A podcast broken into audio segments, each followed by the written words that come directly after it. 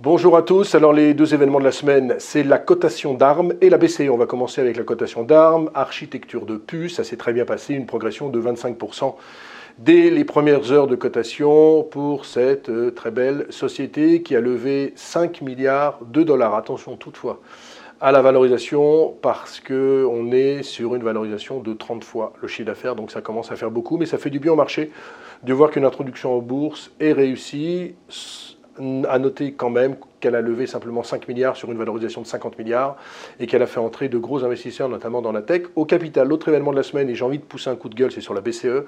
Pourquoi la BCE a-t-elle encore augmenté euh, ses taux d'intérêt? C'est la dixième fois en l'espace de 18 mois.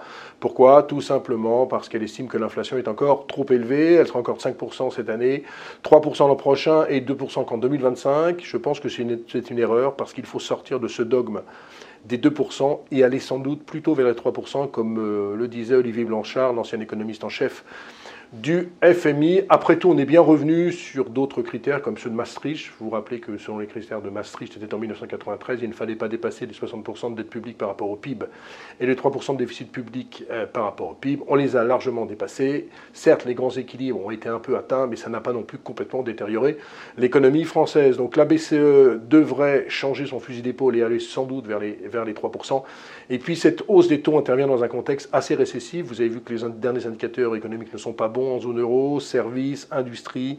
Ça sent la récession, elle est déjà là en Allemagne et en Italie. On y est proche en France, même si on devrait y échapper. Et puis les perspectives 2024 sur la France ne sont pas bonnes avec une croissance attendue entre 0,5% et 1%.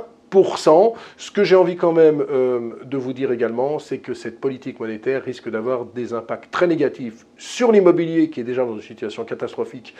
On estime qu'il pourrait y avoir une baisse des transactions de l'ordre de 20 à 25% et sur l'investissement des entreprises, l'investissement des entreprises qui a tenu depuis le début de l'année qui devrait baisser sur le second semestre. Donc cette hausse des taux, je le répète, est une erreur. Maintenant, c'est vrai que les marchés financiers ont vu ça avec beaucoup de gentillesse. Les marchés ont fortement progressé euh, à l'issue de cette décision de la Banque Centrale Européenne parce qu'ils se disent que c'est enfin la dernière hausse de la BCE. Certes, ils ont peut-être raison, ils ont raison, mais attention à la détérioration sur l'économie, attention aux marges des entreprises qui vont être touchées, d'autant plus que les entreprises vont augmenter les salaires puisqu'on est sur un train d'augmentation des salaires de l'ordre de 5%. Donc en conclusion, pour moi, c'est une erreur de la BCE. Elle était également pas très inspirée en 2008 et 2011 quand elle avait augmenté ses taux, c'était Jean-Claude Trichet qui était à la manœuvre, elle avait augmenté ses taux, plongeant un peu plus l'Europe dans la récession. Là, c'est également pour moi une erreur, on aurait peut-être pu attendre. Voilà, excellente journée, excellent week-end, on se retrouve la semaine prochaine.